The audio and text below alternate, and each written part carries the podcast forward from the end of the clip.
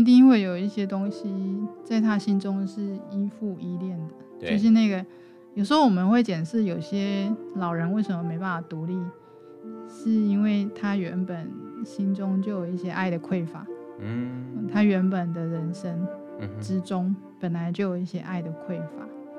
我觉得那个爱，不管是付出的或进来的，都有一个阻塞的时候，他就会出现这个匮乏。嗯比如说，他可能会觉得说，我当年对我的孩子不够，我当年跟我的老婆吵架，嗯。就是那个以前，那这个东西它就会变成一个内缩的匮乏，嗯哼。这个就是产生那个保守的状态，因为前面有一个受伤，所以后面就保守。嗯。这个东西还是要往回去检视他的人生中是不是有什么不圆满之处，没有尽兴的地方，这会不会一推就又推到他跟他父亲的关系？他跟一定会他母亲的关系？一定会。所以我们在看到老人的时候，你也要知道自己要活得尽兴，免得自己以后陷入一个黑暗的坑，然后也走不出来这样子。欢迎光临。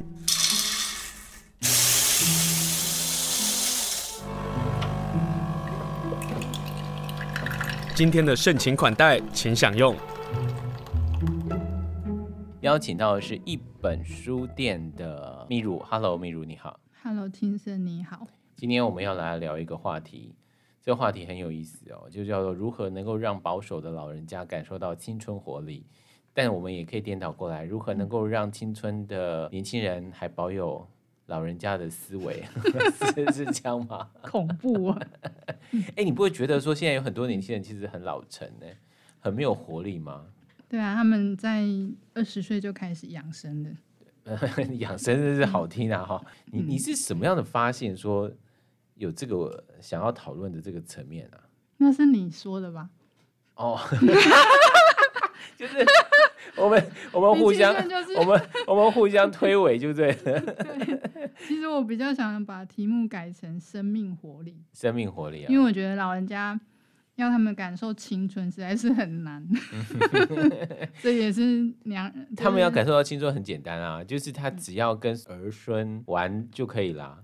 可是有时候那个青春会让他觉得说，我的青春已不在。哦，就会有一种怅然。对对对，有一点哦，已经过去了。但是我觉得生命活力是一个源源不绝的东西，它没有年龄的限制。我这台中两花莲两地跑之后，我就开始发现这个城市年龄的差异。我我们是我是看到你说到花莲其实是没有活力的城市。嗯嗯，我那时候就说台东的话，那个城市年龄是二十三岁。对。那台中的话是三十六岁，然后花莲是六十八岁。你哪来的数字？我心中的数字。花莲这么老啊，六十八岁。对对对，而且还不是六十五岁，是六十八岁。为什么台东是二十三岁，花莲是六十八岁？嗯，这一年来，大概很多地方一直跑来跑去，所以我也不会只有在花莲，所以我就感觉到花莲是六十八岁，也不是六十五岁，是那个、嗯、那个阳光快要消逝的那个六十八岁。嗯，六十五岁其实体力还蛮不错的，但其实我我看到有些六十八岁其实也可以活得蛮好，只是说那个心态上可能就是有六十八岁的那个感觉。嗯。那台东是二十三岁，是他其实没有太多钱，但是他的活力十足。嗯，如果二十五岁，可能他，嗯、呃，可能又开始有点基础了。对对对，有点基础了。那没有像二十三岁那样那么生猛这样子。嗯，那台中是三十六岁，相对台中的那种成熟稳重跟宽大，我觉得是比较有的。嗯，嗯，但是三十六岁其实还蛮有。活力的，嗯，就还有一些梦想啊，嗯，还有，对不对？对对对，我们刚刚讲到的生命活力啊，其实我我我在想，这是清盛找我这个开书店的人来谈老人的 重点，所以也不是什么。好，我我大概解释一下，就是说，一本书店呢，从台中然后搬到花莲嘛，那我我觉得开书店或者做独立书店的，总会有一个很特别的社会观察。那这个观察，也许是从书店，或者从当地的民众所选的书，亦或者是他用一个比较敏感、敏锐或者是旁观者的一个角度去看这样的一个环境里的时候，他可能会胜过其他人。所以我我今天邀请他来谈谈，就是怎么看我们这个城市，怎么看这个城市里头的老人。嗯嗯，我在这里接触的老人不多，但是有看到一些，但是整体来说是一个轮廓了。嗯，那我在台东也会接触一些老人，但我觉得两个城市的老人差异非常大。差在哪里？那前面我们讲保守，我不会去否定这个名词，因为保守它其实人在某一些，比如说遭受溃败或者是虚弱的时候，他需要保守，对，让那个他。就我们讲的养精蓄锐嘛，或是可以不会在那个时候又又流失了他的精力这样子。嗯。但是这个保守不能够时间太久，他在保守之中必须要有生命的光。嗯哼。那那个生命的光从何而来？就是我们这一代老人其实常常因为在年轻的时候都付出了相当的东西。对。那那个相当的东西是，他必须。忽略忽略他的灵魂，他的欲望，嗯哼，他的生存意志去换取的东西，这样子。嗯、但是当嗯，当你的人生有一个很需要追求自我意志的时候，都没有去做的时候，你在老的时候，你会发现你就不知从何而做这些事情了。嗯哼。嗯我觉得那个那个生命的意志就是那个光，那那个光，你说那个年代的人，也许他牺牲了很多了，可是这个时候他们会有一种追求，说我不要再去努力了，我要躺平。嗯，所以躺平用在这些老人的身上是很适合，因为他们就想要追求这样的东西。对，我刚刚有点讽刺“养生”这个名词哦，是因为我觉得你活在。一个这样的状态不能只是养生，嗯哼，就你不能只是求取一个活下去的延长的时间。中医里面会有很多种给养生这样的一个解释，会我会这样解释，因为有些应该要更积极一点的去开拓，比如说我们面对病毒，可能有人会觉得说我不要去碰这个东西，那有的人就是说我应该碰一点，让我的免疫力提升。啊、哦，对，好，每个人的面对方式不同，所以我觉得。我应该碰一点，让免疫力提升，这是我觉得很好的养生方式。可是他如果用养生，听起来就会有点不是那么适当。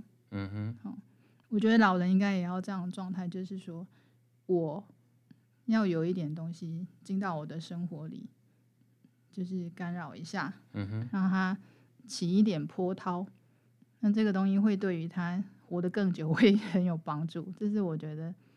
养生一个很重要的事情，就是我我们生命也许快到了终点，或者是有感受到身体的无力、身体的变化，可是如何能够让自己的生命水池当中还能够起涟漪？对，是我们进到老人阶段的时候可以想的事情。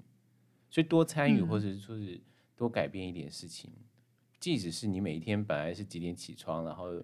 做了哪一些事情？这么固定化的事情，如果有一些改变，他就开始改变了。嗯、可能除了行起坐卧上面的改变，可是我觉得有些人他的改变因子不一定是从这里。嗯哼，嗯，有的人就算他坐在那里，可是他内心活跃，我觉得那就是一个很棒的状态。对，嗯。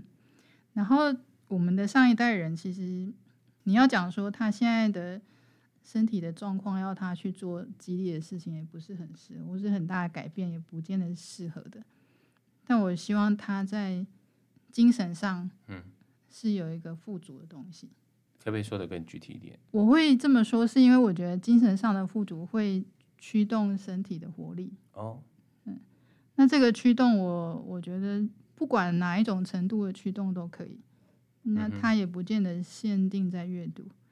就说精神上要怎么富足，就是他接触的，比如说我们这些老人家，他可能接触到文化活动，就是从电视，嗯，从传播媒体，而且是传统的传播媒体，那从家人、子女，或是从邻里去接触到他的文化层面的活动，那这些东西可能就是他原本熟悉的、很熟悉的东西，那他会有情感上的交流。那这个东西给他一点点不错的素质、好的影响，或他可以转成一个活跃内心活动，我觉得都适合的。嗯哼。那还有一个东西是从我觉得可以从大环境去加入的，比如说，嗯、城市里面会有一些表演的演出、戏剧、文化活动，或是出去公园走一走，跟别人流动，这个都是一个嗯、一个文化的大环境的文化活动。嗯，这个都可以。那这个东西会让他的生活在精神面是丰满的，这样他的身体会有一个活力在。嗯，换另外一个角度在想，就是如果驱动他想要去看这些的表演的时候，他其实身体也可以已经早就开始在动了。他不是只是待在他的他所熟悉的家里这个环境，他是走出来的。你刚刚说的公园也好，或是去石雕博物馆，或去哪里看一个表演，或看一个展览，对，这个都是一种精神上富足的行动。对对对，基本上我觉得最糟的就是无形的禁锢。嗯，因为。我最近医生也讲了一个现象，就是疫情的这几年，其实有很多老人发生了，就是退化的状况很严重。嗯，这个退化就是因为一个无形的禁锢，让他们减少了接触。那人其实是一个一直接触就会越聪明的东西。嗯哼，你看那个小 baby，你要让他成长曲线稳定，而且。发展的好，你就是要一直让他有很多种层面的接触，包括语言、就是、包括让他有一些视觉、嗯，呃，触觉，任何东西这样子。那这个东西终其一生都不会中断，嗯，到老了还是需要这些刺激，嗯，感官的或任何所有的刺激，嗯。那老的时候千万不要把自己隐居在山上，就是你要保持一个适当的接触，那。隐居的话，你要保持一个跟大自然的接触，但是如果你少了社交的接触，你会有很多东西会退化。嗯，语言的退化，嗯、记忆力的退化，各种对各种。但你你跟大自然的接触可能会有另外一个进化，对。可是你跟人会有另外一个退化，对对。所以我我觉得这是一个很现实的，就是你你的细胞。神经突触一直要必须要有接受这种刺激，你才会活得健康。嗯哼，嗯，不管是肌肉或者是神经，你都要有这种接触才会活得健康。嗯，那嗯，这个东西它有一个驱策力，就是你的精神上的富足会让你保持活跃。嗯嗯嗯嗯，所以我希望的是说，老人家在谈他的生命活力的时候，先去检视他的文化情感面的活动是不是有。足够的条件可以让他有这个驱策力产生，然后他如果对他的生活是饱满的，我相信他的行动力一定不会少。嗯，比如说，如果这个老先生他平常就喜欢去参加一些活动的时候，他不会因为他年纪大了而不出门，不会。那那个这个已经变成一个习惯了。可是问题来了，就是有一些老人他本来就不会参加这些活动啊。然后等到老的时候，他就会告诉他自己说：“啊，我自己老了，走也走不动了，我没办法走太久，我没办法走太远，那我干脆就在家里好了。”就一坐就坐了很多年。然后我们做孩子就会发现他身体的退化，包括了大脑的退化，都应运而生了。对，嗯，他一定会有一些东西在他心中是依附依恋的，就是那个有时候我们会检视有些老人为什么没办法独立。是因为他原本心中就有一些爱的匮乏，嗯，他原本的人生之中本来就有一些爱的匮乏。我觉得那个爱，不管是付出的或进来的，都有一个阻塞的时候，他就会出现这个匮乏。嗯，比如说他可能会觉得说，我当年对我的孩子不够，我当年跟我的老婆吵架，就是那个以前，那这个东西它就会变成一个内缩的匮乏。嗯哼，这个就是产生那个保守的状态，因为前面有一个受伤，所以后面就保守。嗯，那这个东西还是要往回去检视他的人生中是不是有什么不圆满之处，没有尽兴的地方。嗯嗯，这会不会一推就又推到他跟他父亲的关系？他跟他母亲的关系？一定会，一定会。所以我们在看到老人的时候，你也要知道自己要活得尽兴，免得自己以后陷入一个黑暗的坑。嗯哼，然后也走不出来这样子。嗯，就是不管怎么样，你要让你的灵魂能够自在独立，嗯，然后越磨越光亮。你老的时候，那个灵魂的独立才是显现你的肉体的地方。秘鲁，那你如何能够让你这个灵魂独立呢？我的人生很很多经历，嗯嗯，我是国中毕业就出来工作的，嗯，所以不要小看我，我可以，我我从来没有小看你，我从来没有小看你，我是可以拿刀杀鱼的人。等一下，拿刀杀鱼不是你经常在一本书店也会卖一些吃的，这本来就是会做的，没有没有没有，我觉得那不一样。你没有杀过大的鱼，你不知道那个东西是什么。有一本书里面提到一个东西，他说，我也是生生过病的人，生过病是一个勋章。嗯哼，现在疫情下多少个人有多少个勋章？那是感冒，那个是感冒。我说的生病是。你说大的病呢？对，这本书里面写的，在不至于死的范围内，最好大病一场。但有一些人就是在那个大病没过了，就他就真的往死里头走了耶。那那时候你就会觉得说啊，我这一辈子到底有没有值得？哦，你就是说，当我们发现我们要往死里头走的时候，那个大病，嗯，会让我们去回头去想。这辈子我们到底做了哪一些事？嗯、这辈子我们走的值不值得？对，我们还有没有什么挂念没办法做的？包括梦想这些，你有没有懊悔的？哦，可多着。很糟糕，赶快去 delete 掉。所以你觉得，当老的时候要有活力，就是我们必须要 delete 掉这些我们未曾做过，或者是回头想想，如果我们生了一场大病，还不至于到死的时候，可能会产生的等等的想法。如果还会有出现，那就去做吧。对，那叫做活力。对。可是你讲的那本书，你要跟大家说到底是哪一本书啊？我今天有带两本书，但我最后再讲。好。因为我现在如果讲了，你们就会分心了，你们就会开始滑手机找那本书。你好懂我们哦，包括我们做节目的也会是这样子啊，赶快来划一划。我觉得面对老人有一个东西是，因为他们其实有很多的重心是在你们身上。那你说什么？你关心他什么？他都会感觉到。你说我们做子女的，对对对。可是有个前提是你要自在，就是你的自在也是长辈感觉自在的地方。哦，这好难哦。对对对，那我们要把自己放松一点，他就不会那么担心。但你如果一直担心他，他也是会觉得他自己的老带给你负担。嗯哼。我觉得他已经，我觉得这集是给我听的，不是给大家听的。那我我想安慰你，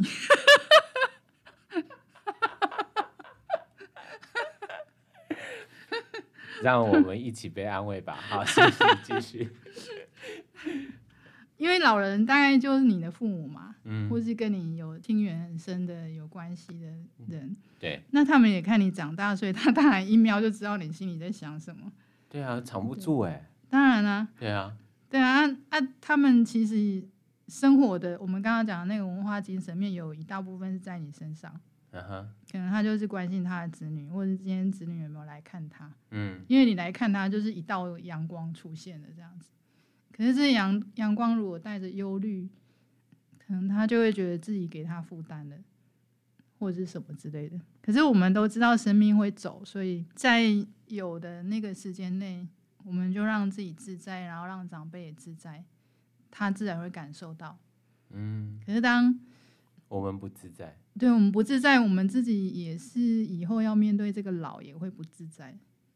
嗯嗯。套一句我的老师张曼娟说的是：“我们现在在实习我们将来老会遇到的事情。”没错。嗯。所以如果你自在，他也会跟着你自在。虽然我们很忙，能够探视他的时间很短暂。但是在那个短暂的时间里，他可以获得一个不错的印象，不错的一道光留在他身上。我想他在下一次见到你之前，这个都是不错的东西，一直在他的脑袋中回转。嗯，所以我想这个也是在那个短暂的探视的时间里面，让他有一个不错的精神上的富足。就算接下来可能他还是一样在家里坐着看电视，但我觉得至少。这是一个不错的回忆，一直慢慢累积在他的精神面，这样子。那我们应该怎么做啊？你会觉得举例呢？就做你自己的样子啊！哇，做我自己的样子，我可能会一直到处骂人。对啊 那就做你的样子，然后做你真正的样子。也许他可能会觉得说：“哎，你这次好像比较放松咯。虽然有一些嗯工作上不愉快，可能你你都讲出来。有时候他可能也想知道你最近过得如何，而不是说你想知道他过得如何。”哎，交换讯息，你真的提到了现在，嗯、你好烦哦！你怎么知道我现在面对的问题呢？就是 未卜先知这样。对啊，因为我们做子女的，在爸爸妈妈面前，特别是爸爸妈妈老了之后啊，我们会进入到一个阶段，是不让老人家担心，他们都嘛知道。对 对对 对，因为毕竟是我们是跟他被他们。一把手带大的嘛，他们都知道。你放个屁，他都 知道。对，可是问题是我们做小孩子总会觉得啊，报喜不报忧。对啊，对，不都是这样子吗？但是你觉得说，当我们希望老人有活力的时候，我们做孩子的反而是给予自在，我们自在，他自在，这件事情是很重要的一环。对啊，我我我觉得你的自在就是长辈的自在，嗯，因为他 care 你嘛。对。那如果我们没有放开来说，他自己也没办法放开，他的忧心会在。他应该也会，他应该也会，但他也不好意思问你，怕问了你又哭出来。嗯、哦，对了，我我爸呢，就是 我我可以分享一件事情，就是我妹大概是一个月才会去看我爸一次嘛，回来看我爸一次，然后我妹那边都会收到很多的讯息，那些话呢，那些问题其实应该是问我的，可是他都不会问我，嗯，他就回头问我妹。转个弯去，转个弯来问我这样，嗯、然后我就想说，那你就直接问我就好了。可是他老人家就是，嗯、他不会直接来问我。我也是这种人啊。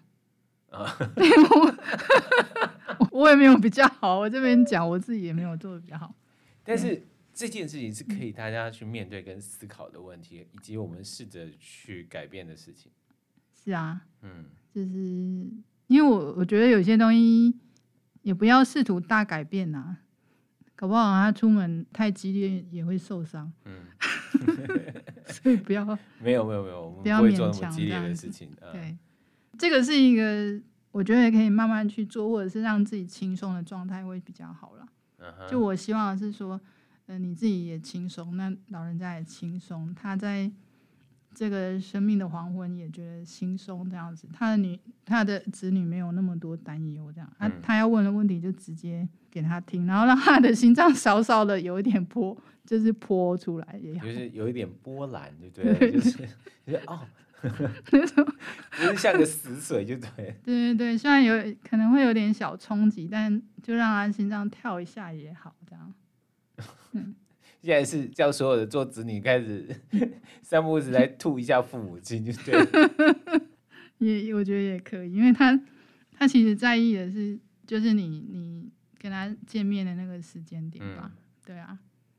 那还有哪一些是你你觉得很想跟大家分享，就是在长者的活力这件事情上？嗯、我我比较希望谈的是未来的老人。嗯哼，就是我们这些可能。二十年后 就是这种保守老人家的这种，我希望这些人可以先面对这种所谓的你的心境会如何的转变，你要自己有一点意识，这样子预防自己变成一个关在家里的老人家。嗯，但很多人可能的想法就是，反正我以后将来也是跟我的爸妈一样，就是老了就留在家里啦。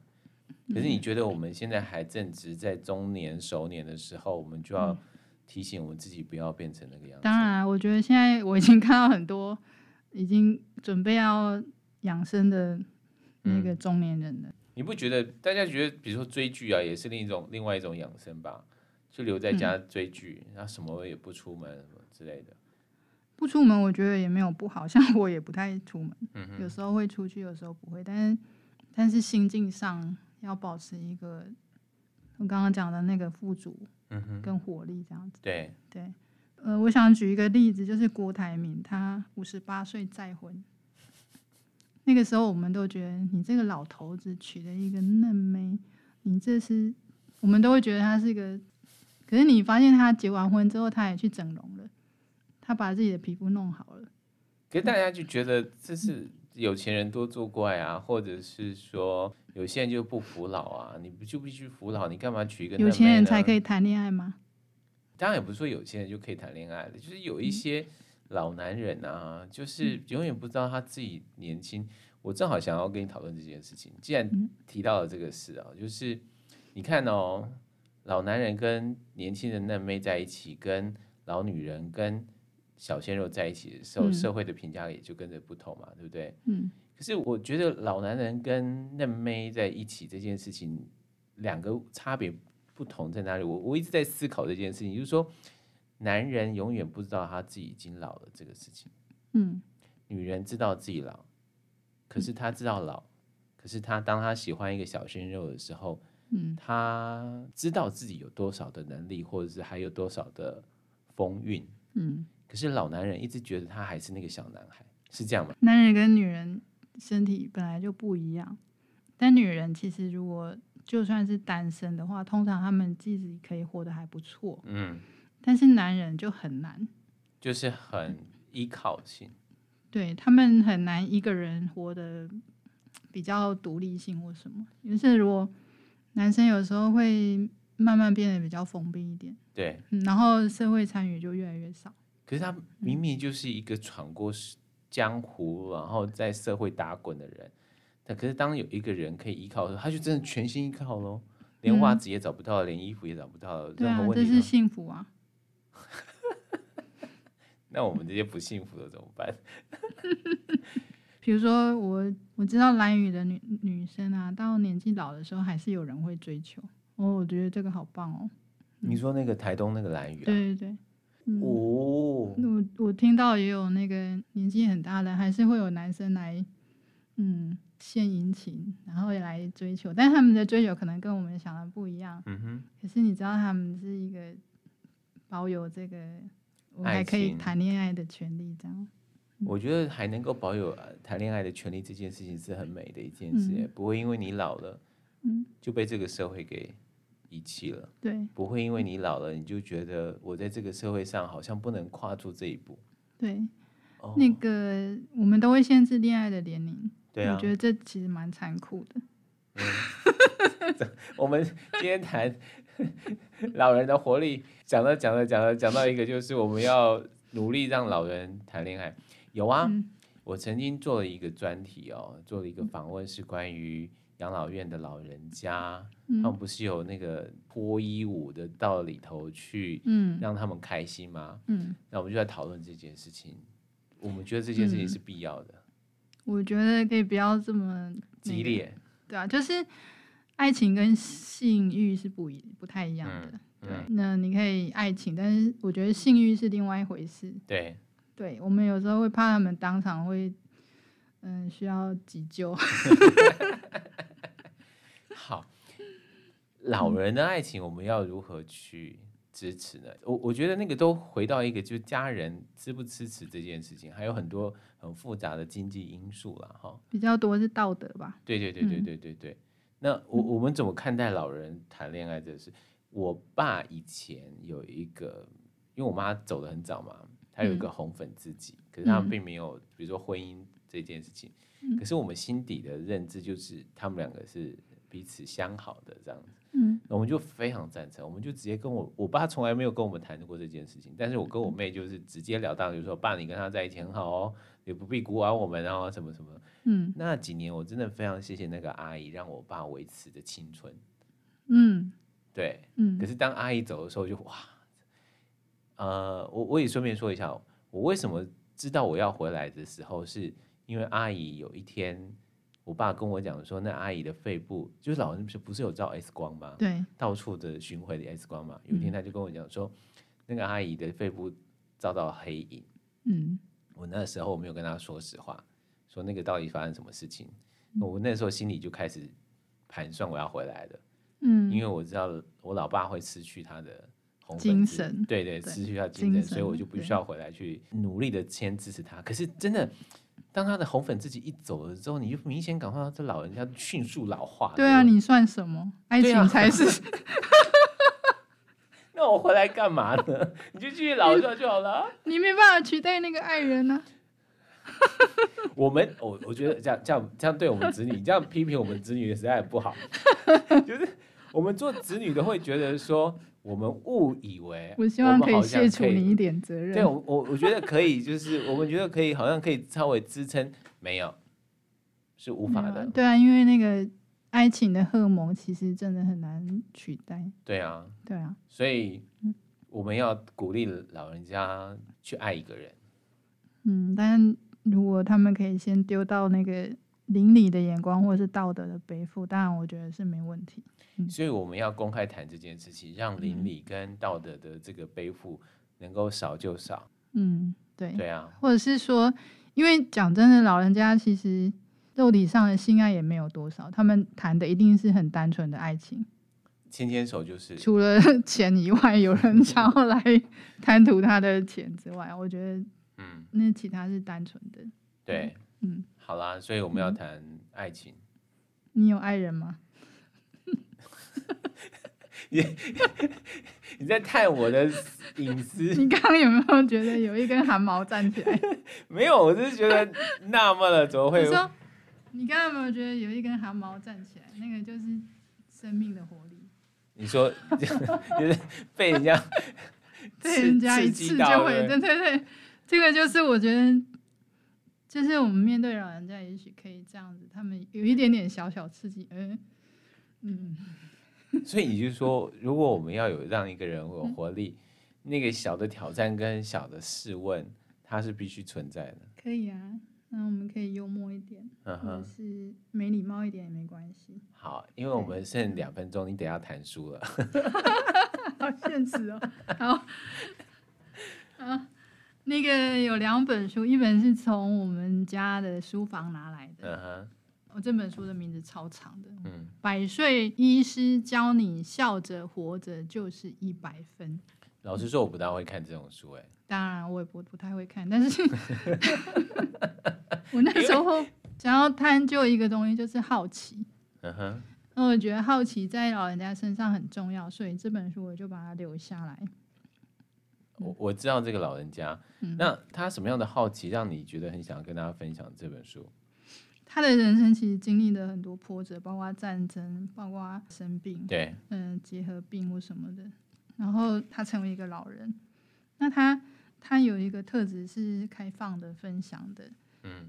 当然，他看过的病或痛，或者是甚至他看过一整波的沙林毒气的事件的那个，呃，目睹者。对，那那我觉得。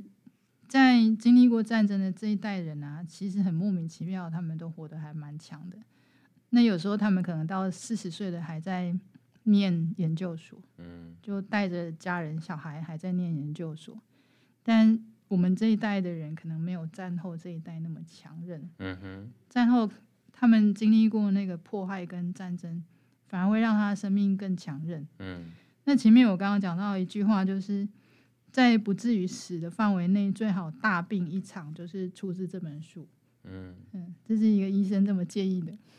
就是你得要有那个感受。对，还有就是你那个时候生命突然被暂停的时候，你会去回顾你经历过的时间，嗯，是不是会懊悔？是不是值得？是不是有什么未没有做的事情？这样子。那你在。病好了之后，你会再往前，更确立知道你要做什么，你的人生要怎么过。嗯嗯嗯，嗯。好。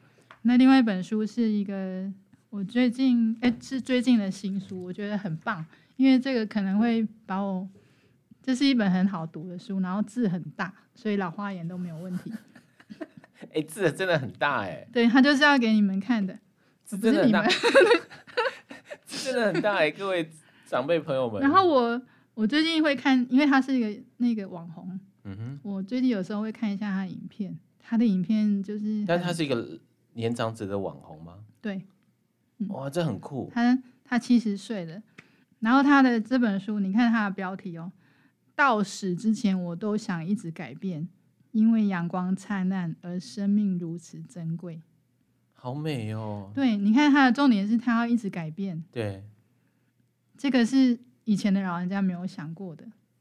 我觉得很多老人家会觉得，反正行将就木，就如此吧。对对对，可是我们这一代的人要面对老的时候，要有这种态度，就是我要一直改变，一直尝试，一直 renew，一直产生这个东西，一直在处在一个阳光灿烂的日子当中。对对对，然后这个书，因为我才刚拿到，我还没就是全部读完。嗯哼，它是一个活得很看起来是有光的人。嗯，因为他到年纪很大的时候才去意大利读米兰学院，就是时尚的。那个领域，进入那个领域，然后去读这个东西，然后回到韩国，所以他他的生活其实就是一个时尚的指标。嗯，太神奇了。嗯，它里面有很多很棒的句子，然后很好读哦。嗯，你跟大家分享。对对，我先，他每天都会散步一个小时，然后。嗯，再怎么负面的经验，你的做法可以让它只是屈辱的过去，也可以让它升华为闪亮的月桂冠。嗯，哦，他自己的出身也不是很好。他说他有一次啊，因为他也在教课，然后有一次他看到一个女孩子为了买名牌的衣服，嗯，去做性交易。嗯，嗯，这还有不少啊。对，那这件事情让他觉得有点难过，因为他觉得。这件事情会让那个灵魂，就是你去做你的灵魂去做这件事情。虽然你得到了那件衣服，嗯，那我我们刚刚谈的很多东西，呃，心智或意志的东西，其实就是那个灵魂如何让它保有，而且更强大，然后让它产生出光芒。但但为了一个名牌衣服去做性交易，他落了一个句子，就是让最崇高的灵魂走向毁灭。让曾经付出爱的人感到遭受背叛，不是一般服饰，是众人皆知的高贵名牌。嗯，这到底是什么样的怪物？嗯，所以有时候我们是在人生的过程中会扭曲一些东西，然后就把你的灵魂慢慢的变得暗淡了。那我们要维护这个灵魂的过程，其实不是那么容易。可是当它越磨越亮的时候，它会越来越坚固。它就会成为你老的时候那个闪闪发光的光的来源。嗯，嗯，那这本书我觉得里面有多很棒的句子。那这些句子它不是单单的只是表面上的一个鼓励而已。我觉得它可以让你稍微的去往后想一下，那后面的意义是什么？嗯，嗯，好，这本书叫做《我七十岁依然向往灿烂的明天》。嗯，我其实很喜欢今天用他的故事做一个结。就是在讨论灵魂。当我们在谈老人的生命的时候，也就是要让灵魂发亮。可是，在我们成长过程当中，有多少个会让我们灵魂失去光芒的？它可能是每一个决定，或是每一个诱惑。嗯，当我们看到这些书籍，或是年长者的故事，或者是是已经开始暗淡的年长者，我们从他们身上又看到了什么？嗯嗯。好，今天非常谢谢一本书店的 Miro，谢谢，就请大家如果要买书，你就到一本书店说，哎呦，就那个七十岁的那本，好，就是。有一本买不到，因为是我家书房的书，所以我们只讲那个七十岁的那本。就请大家能够去一本书店走走，然后把自己留给一点时间给独立书店，我觉得是一件很棒的事情。谢谢 Miro，谢谢。谢谢